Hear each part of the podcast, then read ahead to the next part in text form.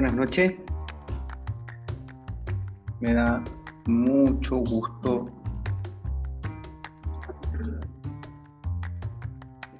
eh, saludarlo y darles eh, las gracias por asistir a, a este nuevo seminario, por el interés que han manifestado.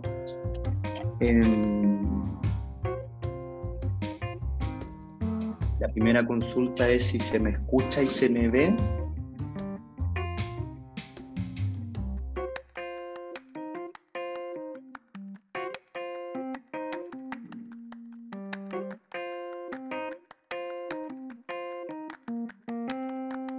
Según yo...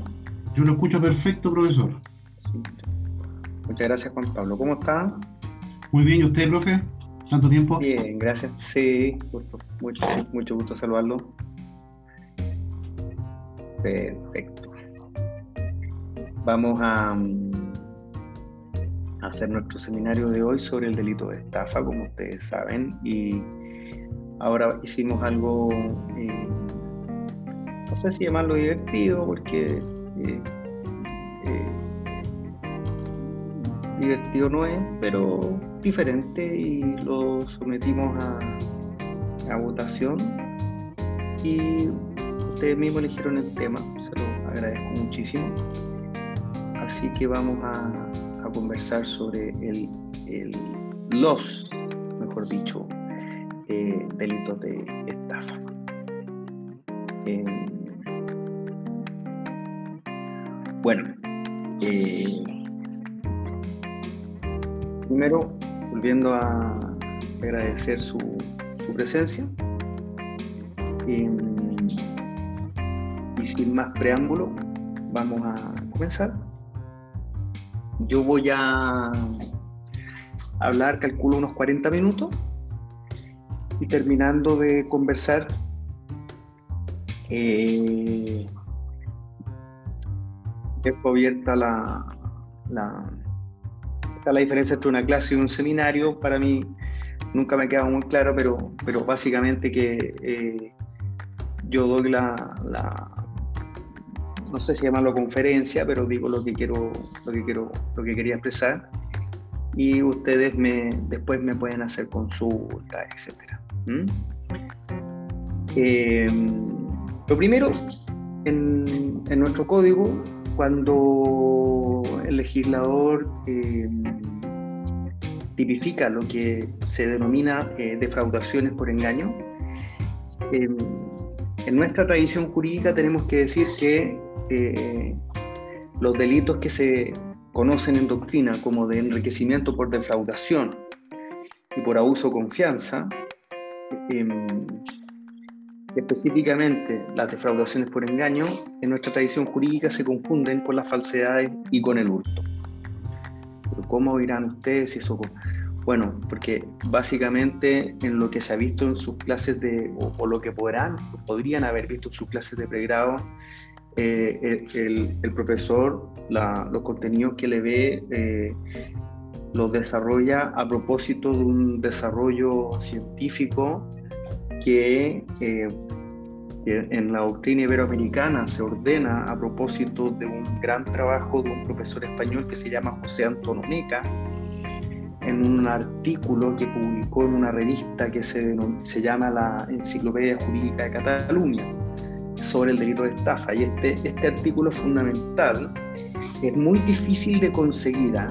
Eh, aprovecho de dejarles aquí en el chat para los que sea de su interés les voy a dejar mi WhatsApp, que es el más 5699 888 Es mi teléfono de, trabajo, así que no hay ningún problema en que me, que me, escriban incluso a la hora que quieran, porque lo tengo programado por horario, etcétera. Así que, ya, para hacerles llegar ese trabajo, que es una joya jurídica que no es fácil de conseguir, que es un artículo de José Antononeca de 1958, eh, publicado en esta revista que se llama la Enciclopedia Jurídica Cataluña. ¿Y por qué es tan importante? Porque es a partir de ese trabajo eh, donde eh, el año 59 miren el, pequeño contexto que le necesito realizar. El año 59 un profesor argentino que se llamaba maestro Sebastián Soler publicó un tratado el cual tuvo a la vista un querido maestro chileno que es don Alfredo Echeverry, que ya está, está viejito, entiendo que está muy disminuido físicamente. Eh, aprovecho de hacer un, homenaje porque la obra de él fue en su, su manual, que durante décadas fue eh, obra de referencia en nuestra, en nuestra jurisprudencia y nuestra doctrina. Eh, don Alfredo Echeverry sigue a Sebastián Soler, Sebastián Soler sigue a José Antonio Neca y por lo tanto la forma en que eh, se estudia la dogmática de la estafa en Chile parte de esta ordenación del, del, problema que había en la discusión hasta finales de la década de los 50. Y por eso es que a usted le enseñaron en la universidad, en su pregrado, que la estafa es una puesta en escena. Nosotros vamos a dar algunas referencias que eso no es tan así o que no tiene que ser así porque el legislador no, no lo regula así. El sistema em, de tipificación chileno de la estafa es un sistema ejemplificativo y que sea un sistema ejemplificativo es, eh, significa que eh, voy a ir ordenando y contextualizando. Ya contextualizamos el tema histórico a propósito de, de cómo, de cuál es el sistema eh, tradicional que se estudia la estafa en Chile. Ya les voy a hacer otro, otra contextualización más moderna a propósito de que como está regulado, se confunden con la falsedad y con el hurto. Por eso, la regulación de, de las defraudaciones por engaño en nuestro código no es orgánica eh, y se confunde en cuanto a los bienes jurídicos protegidos, eh, la afectación de la propiedad, del patrimonio y del orden socioeconómico. La propiedad es un bien jurídico distinto al patrimonio y distinto al orden socioeconómico. No me quiero detener mucho ahí porque si no voy a perder el contexto de, lo que quiero comentar en la conferencia. Si quieren me lo pueden preguntar después eh, a propósito de las consultas al final. Em, a propósito entonces de la tipificación, ya les voy a ir contextualizando lo que dejé en stand-by al principio, se discute si la figura eh, básica o residual en nuestro sistema está en el artículo 468 o en el artículo 473.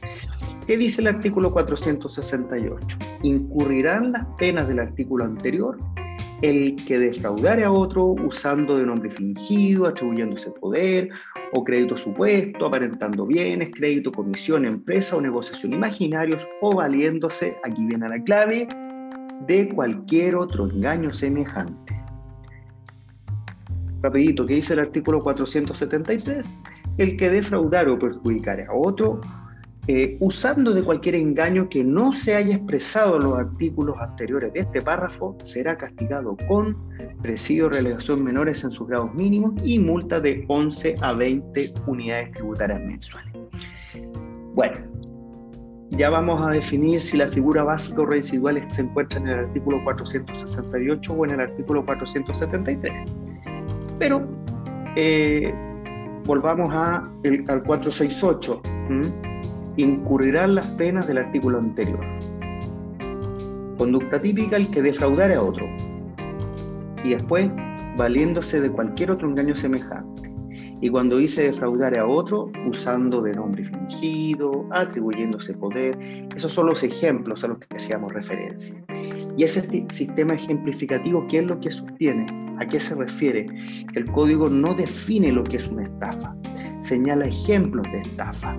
Y por eso los autores que definen la estafa como, un, como una puesta en escena, es decir, que, que la entidad del engaño se sostiene como una puesta en escena, esto es, como una eh, manifestación externa de, de apariencias que se traducen en maquinaciones fraudulentas, Lo hacen a propósito de que eh, como no se define lo que es una estafa, como no se definen sus elementos, entonces eh, necesitamos algún sistema para determinar la entidad, la sustancia, la suficiencia del engaño y sostienen, bueno, eso se realiza a través de la famosa o antigua teoría de la puesta en escena. Lo que yo quiero manifestar en esta ocasión es que no es la única forma de determinar la entidad o suficiencia del engaño. Existen varios sistemas.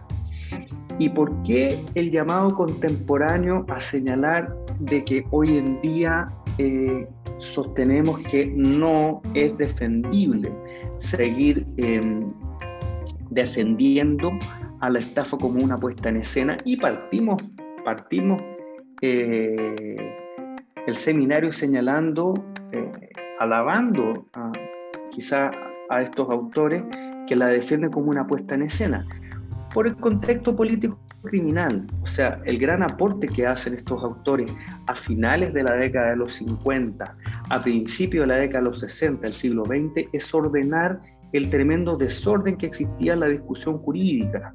Pero ya han pasado varias décadas y em, recordemos que el concepto de bien jurídico es dinámico, es sistemático, tiene que adecuarse a la realidad de los negocios estamos hablando de una estafa, tiene que adecuarse a la realidad de los negocios contemporáneos y la realidad de los negocios contemporáneos, bueno, está muy lejos de parecerse a lo que era en esa época.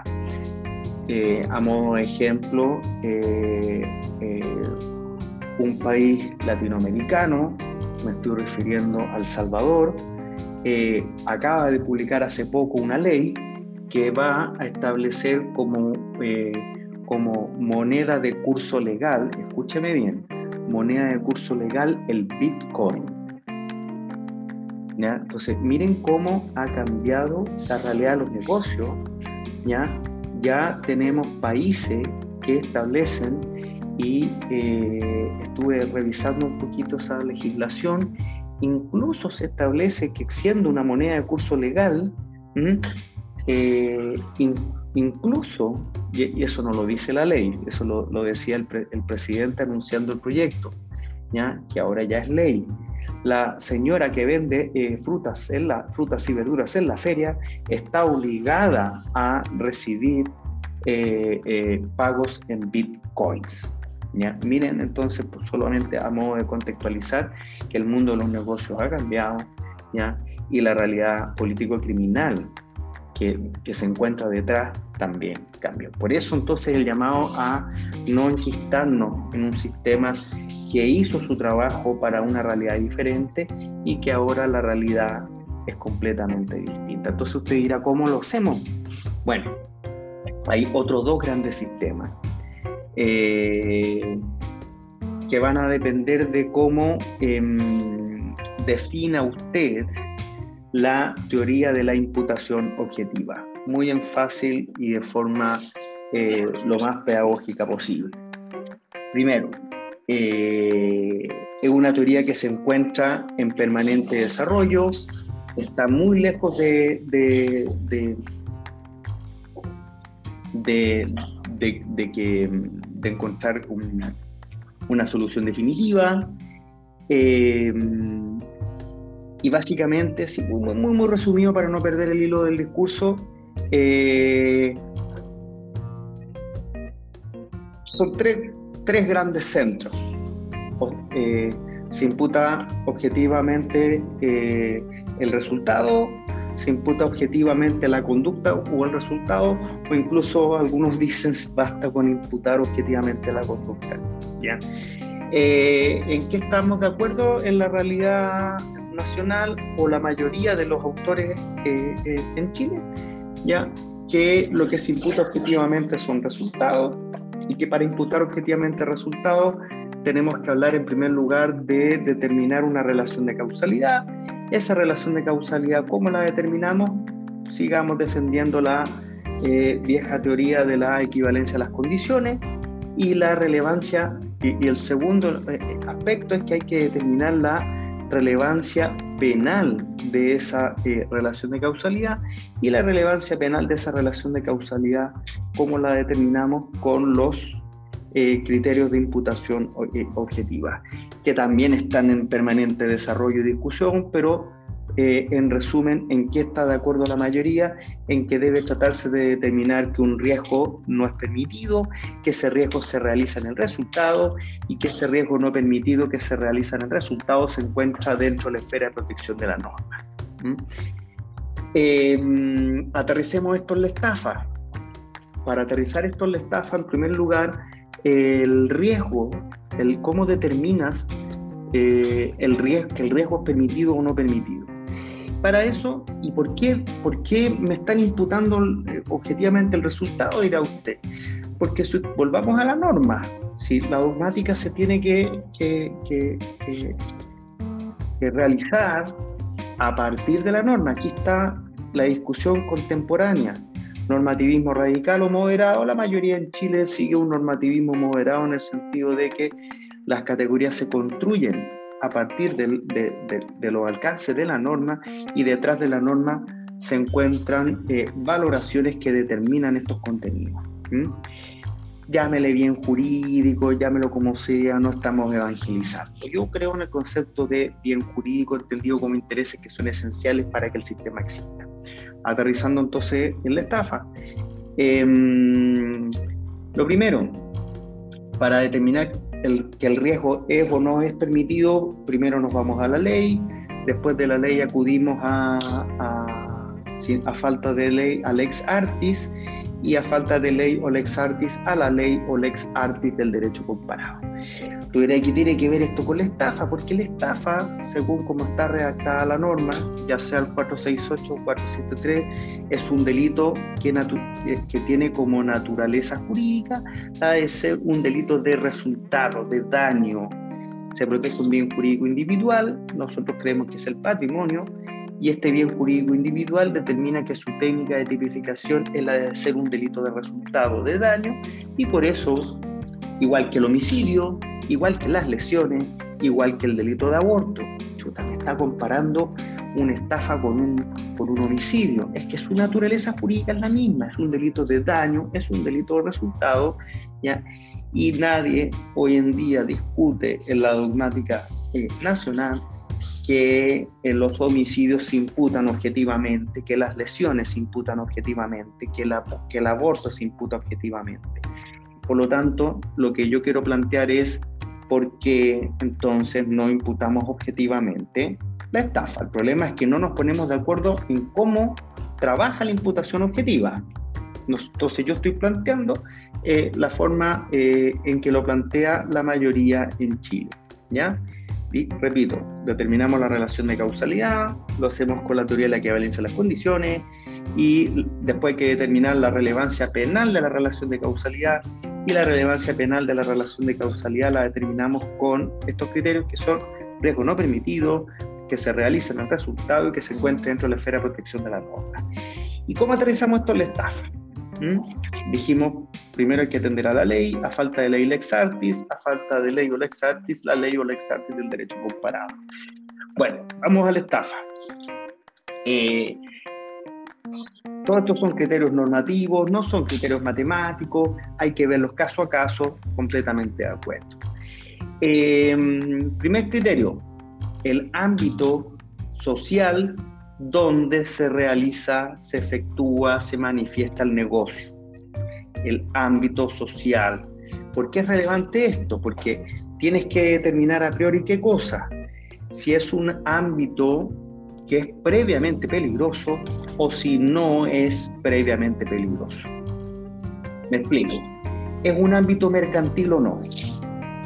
No es lo mismo, y estos ejemplos salen en estos manuales a los que hacíamos referencia hace un momento, manuales, tratados, eh, son más que manuales, la verdad. ¿ya? Eh, el del comerciante de naranjas. Eh, que tendrá que ver el comerciante de naranjas. Es un extraordinario ejemplo, una persona que es comerciante, se rige bajo estándares que son más altos al que no es comerciante, y en el caso del comerciante de naranja, que quiere adquirir para su negocio naranjas de mesa y no naranjas de jugo, y resulta que le venden naranjas, de las naranjas de jugo son de peor calidad, ¿ya? y él no las identifica y compra estas naranjas pensando que son de mesa, eso, eso es o no es una estafa. Olvídate de la puesta en escena. Estamos hablando aquí de criterios normativos de imputación objetiva. Yo considero que no, ¿Por qué? Porque este comerciante debe tener la expertise en un medio que es previamente peligroso de identificar que el producto era o no idóneo en relación a lo que él se encontraba realizando. ¿ya? No estamos defendiendo, si descartamos la teoría de la puesta en escena, criterios de imputación que sea castiguémoslo todo. No. Recordemos que el derecho penal es siempre última ratio. Siguiendo con la misma argumentación. El primer criterio entonces, aterrizando esto en la estafa, es el ámbito social donde se desarrolla el conflicto. Entonces, no es lo mismo esta, esta compraventa de naranja, la que estábamos hablando, que se desarrolla entre sujetos que no son comerciantes, a que se desarrolle entre sujetos eh, mercantiles. Si es entre personas que no son comerciantes, ¿ya? ahí basta con la creación de un riesgo no permitido. ¿Por qué? Porque el entorno no mercantil no es previamente peligroso. Al no ser previamente peligroso, ahí para hablar de, eh, eh, peligros punibles, entiéndame bien la expresión, eh, es necesario crear un riesgo no permitido. Y estoy dando los los elementos, los diferentes elementos para contextualizar y definir si estamos hablando o no de un riesgo que es penalmente desaprobado. En segundo lugar, em, si nos encontramos frente a un ámbito que es previamente peligroso, como el retail, por ejemplo, eh, eh, eh, el, el, caso de que ambos sujetos sean mercantiles, como el riesgo existía antes, como el peligro existía antes, entonces no basta con crear un riesgo no permitido, sino que es necesario elevarlo. ¿Ya? Por eso la diferenciación entre creación o aumento de un riesgo no permitido. Después, como segundo elemento para contextualizar el riesgo no permitido en el ámbito de la estafa, tenemos qué cosas.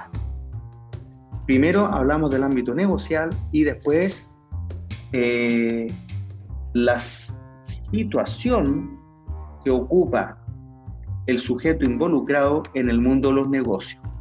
Esto es muy relevante porque esta situación de los sujetos va a definir el criterio primario. El criterio primario es el ámbito negocial. Me explico. Tú puedes encontrarte en un ámbito en que un sujeto es mercantil, ya sea el autor o la víctima, y el otro no lo sea otro ámbito. Ejemplo, me voy a comprar ropa a una tienda. Yo no soy un sujeto mercantil y la persona que me vende la ropa es un sujeto mercantil. ¿Mm? Em, distinto es que yo sea proveedor de la tienda. Ahí estamos hablando entre dos sujetos mercantiles. Después, el otro ámbito lo tenemos entre dos sujetos que no son mercantiles.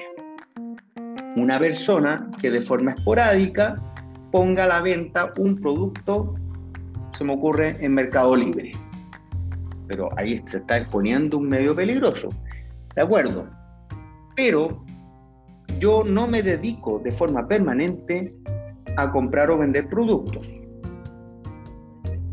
Me compré por ejemplo, estos audífonos, ¿qué fue lo que pasó? Ah? Mira que de algo cotidiano. Estos audífonos son nuevos y los antiguos que tenía los vendí, los vendió mi señora, en verdad, a través de Mercado Libre. Ese, esa conducta, no dejemos de lado el derecho mercantil. Estamos hablando para definir el criterio del peligro desaprobado.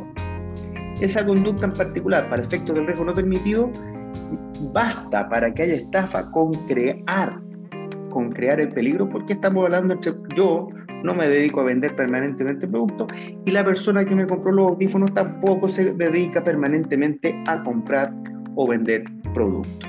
¿ya? Eh, entonces, ¿por qué es importante lo que estoy definiendo? Porque si ambos sujetos son mercantiles, el nivel de riesgo desaprobado, el nivel de riesgo es alto o es bajo. Vamos viendo el ejercicio.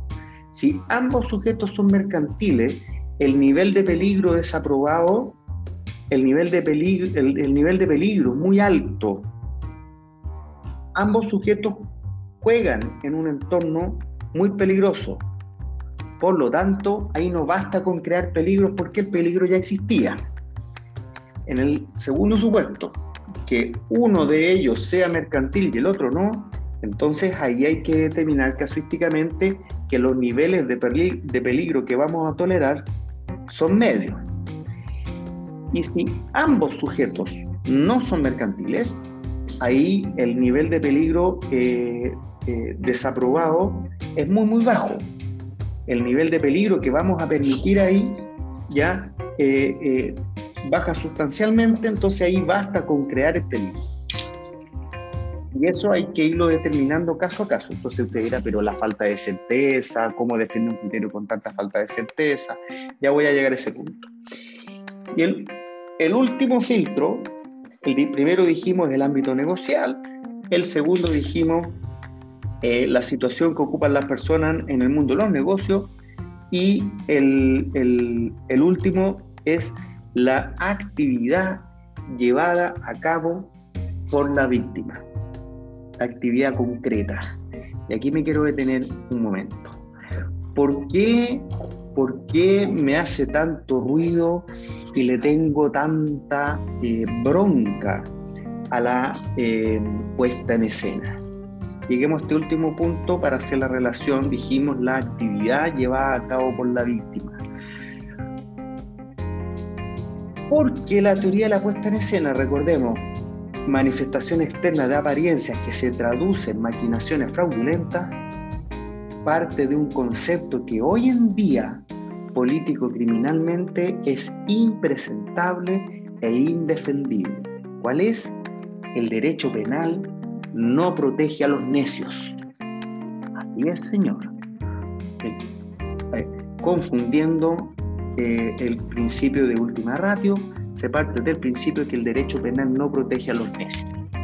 ¿Qué significa afirmar político-criminalmente en el año 2021 que el derecho penal no protege a los necios?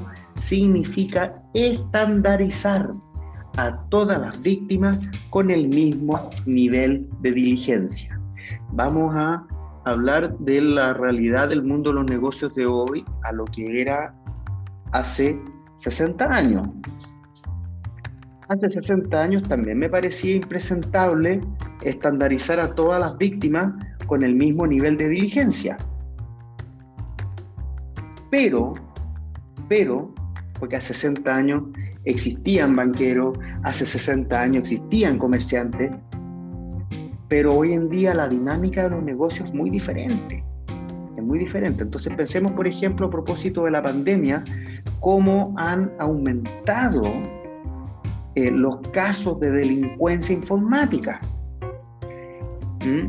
Hablemos entonces, por ejemplo, eh, se me ocurre eh, mis padres, personas, mi papá ya está por cumplir sus 80 años, mi mamá está cerca de los 80 años, entonces hablemos de personas que em, son víctimas débiles frente a la delincuencia informática. Entonces, ¿cómo puede ser? Estoy hablando aquí de una derechamente una valoración político-criminal. Obviamente que uno va, a querer proteger a su familia y, más que nada a sus padres que están en, su tercera edad. Pero piensa el contexto, piensa en la víctima débil. ¿Cómo? Y aquí es derechamente una valoración político-criminal. Porque está bien, el derecho penal no tiene corazón, pero ¿cómo el sistema va a ser tan cruel de desproteger a las víctimas débiles y proteger a las víctimas poderosas.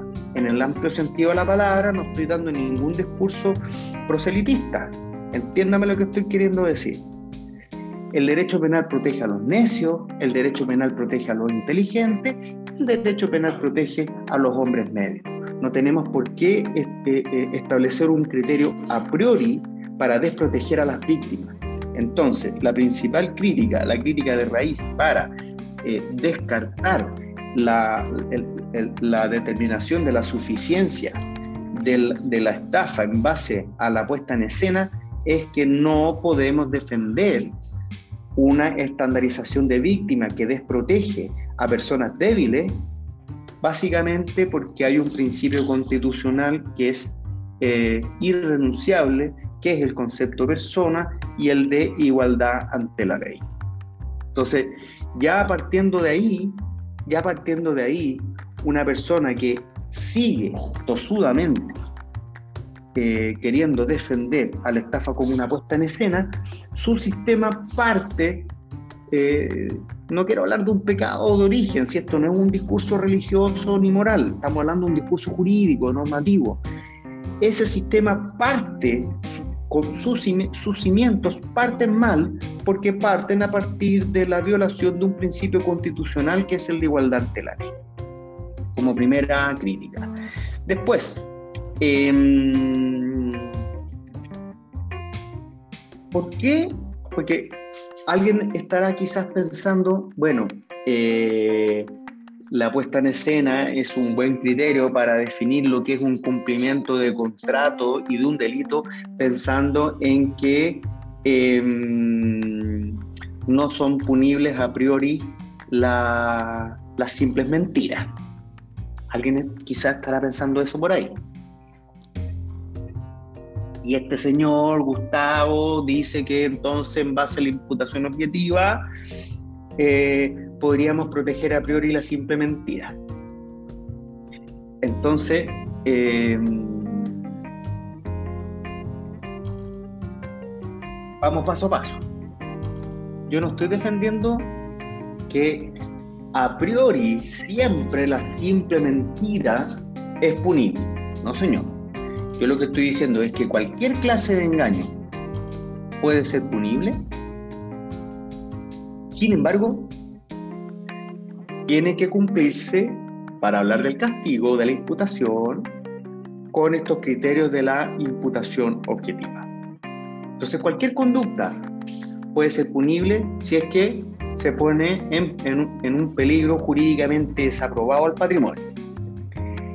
¿Y, de dónde saco yo esa argumentación? De la ley, fíjate. Porque hay un criterio de la interpretación que es el sistemático. Se decía Andrés Bello que en el. no lo decía Andrés Bello, viene de mucho antes, pero eh, ya en nuestro Código Civil se establece dentro de los criterios de la interpretación de la ley que, entre las diferentes eh, normas de nuestro ordenamiento jurídico debe existir una debida correspondencia y armonía. ¿Y de dónde estoy sacando yo esta sistematización? Mira, del Código Civil y del Código Penal. Te estoy diciendo, estoy dando ahora un argumento, el primer argumento para desterrar la puesta en escena es un argumento político criminal. Ahora te estoy dando un argumento dogmático primera, primera norma para defender lo que estoy diciendo, para desterrar la puesta en escena. Ni siquiera el derecho civil admite una indefensión al contratante de buena fe. ¿Dónde dirás tú? Artículo 1546 del Código Civil. Dice, los contratos deben ejecutarse de buena fe y por consiguiente obligan no solo a lo que en ellos se expresa, sino a todas las cosas que emanan precisamente de la naturaleza de la obligación o que por la ley o la costumbre pertenecen a ella. Entonces, primer argumento, o sea, ahora estamos en el argumento dogmático, ni siquiera el, derecho civil es tan exigente con las víctimas débiles, ni siquiera el derecho civil es tan exigente eh, frente a los contratantes de buena fe. Y vamos ahora a la interpretación sistemática en el Código Penal. Es muy escandaloso seguir defendiendo la puesta en escena. Mira, eh, hay tres normas que nos sirven como, pienso, como fundamento irrefutable para desterrar a la puesta en escena. los artículos 171, 179 y 184 del Código Penal castigan, fíjate, como estafa engaños burdos. Así es. Los artículos 171, 179 y 184 del Código Penal castigan como estafas simples mentiras. Mira lo que, dice la, lo que dicen las normas. El artículo 171. Si la falsificación o cercenamiento fueren tan ostensibles que cualquiera pueda notarlos y conocerlos a la simple vista, los que fabricaren, cercenaren, expendieren, introdujeron o circularen la moneda así falsificada o cercenada, tú dirás, pero está, leyendo otro delito. Pero mira lo que dice la norma. Podrán ser castigados como responsables de estafas y otros engaños con las penas que se establecen en el título respectivo. Engaño burdo punible como estafa. 179. Si la falsificación, escucha cómo se escucha, si la falsificación fuere tan grosera y ostensible que cualquiera pueda notarla a la simple vista, que cualquiera pueda notarla y conocerla a la simple vista, los que falsificaren, expendieren, introdujeren o circularen los títulos así falsificados podrán ser castigados como responsables de estafas y otros engaños con las penas que se establecen en, el título respectivo. Y el 184, por favor, concéntrate Caldomaggi. Cuando la falsificación fuere tan mal ejecutada que cualquiera pueda notarla y conocerla a la simple vista, los que lo hubieran efectuado y los que expendieren o introdujeran el papel sellado o las estampillas así falsificados, podrán ser castigados como responsables de estafas y otros engaños con las penas que se establecen en el título respectivo.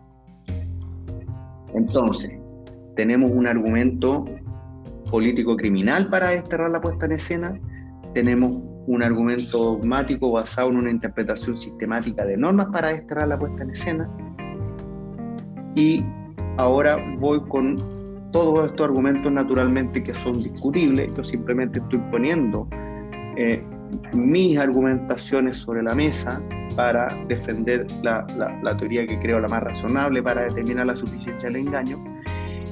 Y quiero también establecer eh, o, sembrar en ustedes la duda frente a si lo que estoy diciendo es o no tan, tan razonable. Fíjate que si tú defiendes la estafa como puesta en escena, no podría ser punible la estafa como omisión. La omisión, recuerda, eh, no consiste en un no hacer. La omisión consiste en no evitar un resultado teniendo el sujeto la obligación de evitarlo, porque se encontraba en una posición de garante. Y donde ciertos sujetos se encuentran obligados a evitar resultados por la ley, el contrato, el actual precedente o las eh, comunidades de peligro. ¿Y en qué consiste esto? No, no, no, no, entiendo, estará pensando eh, algún estudiante. Porque la estafa por acción, ¿qué es? Crear el error.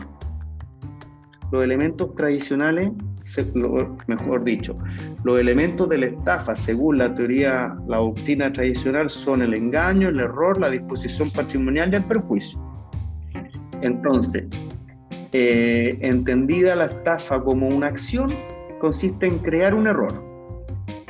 Entendida como una omisión, el sujeto no crea el error. El sujeto que engaña se da cuenta que, el disponente, el engañado, se encuentra en un estado de error. se encuentra en un estado de error y se aprovecha de ese error para perjudicarlo. ¿Cómo no va a ser eso punible?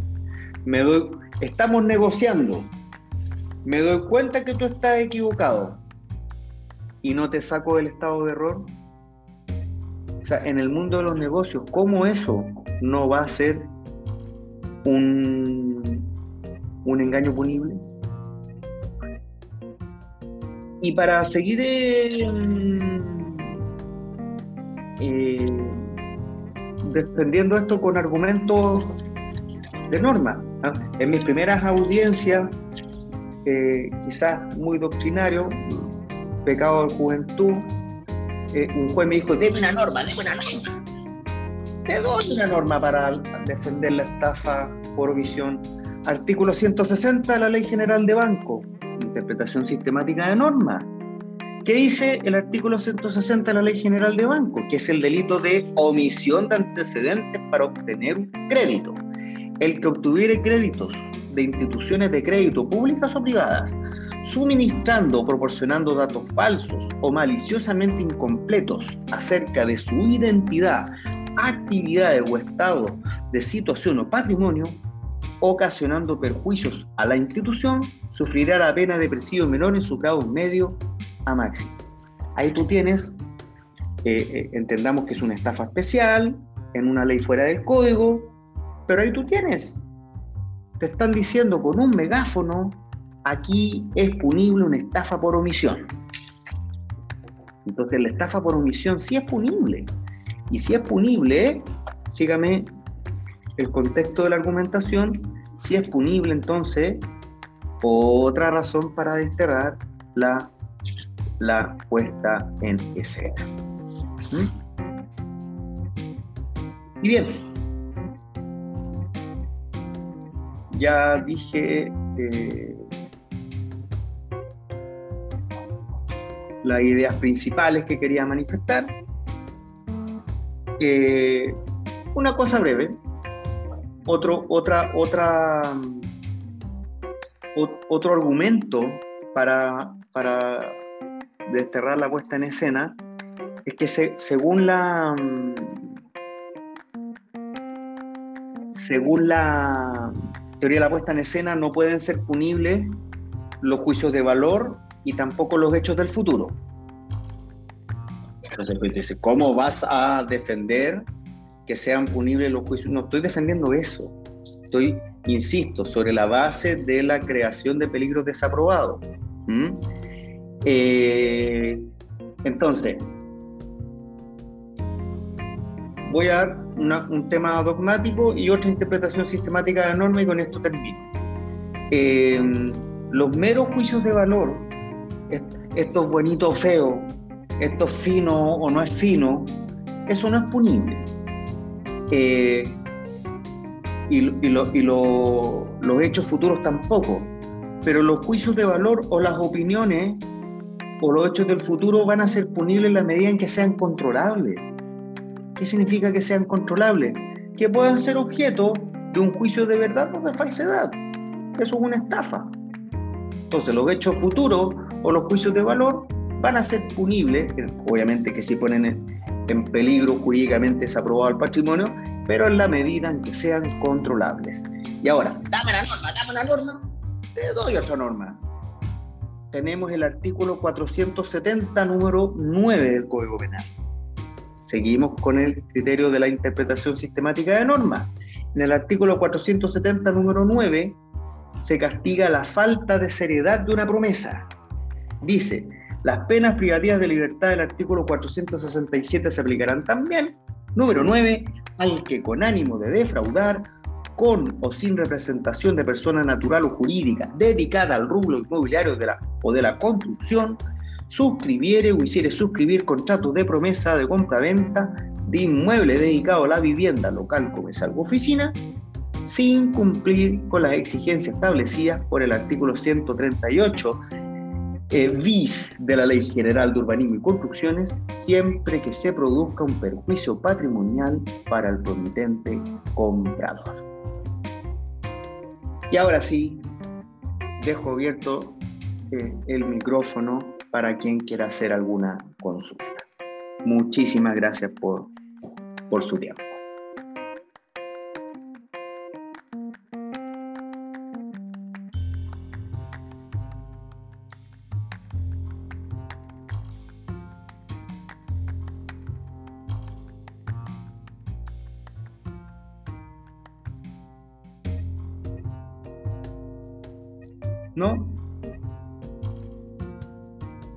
Se peleen, no se amontonen.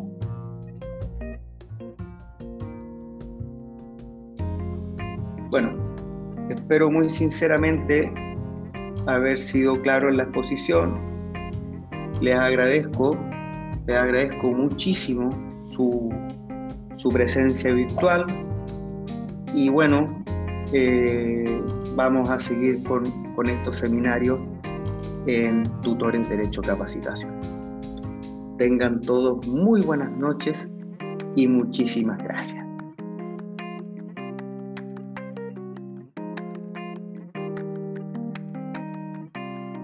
Voy a cerrar la sesión. Hasta luego. Muchas gracias. ¿ah?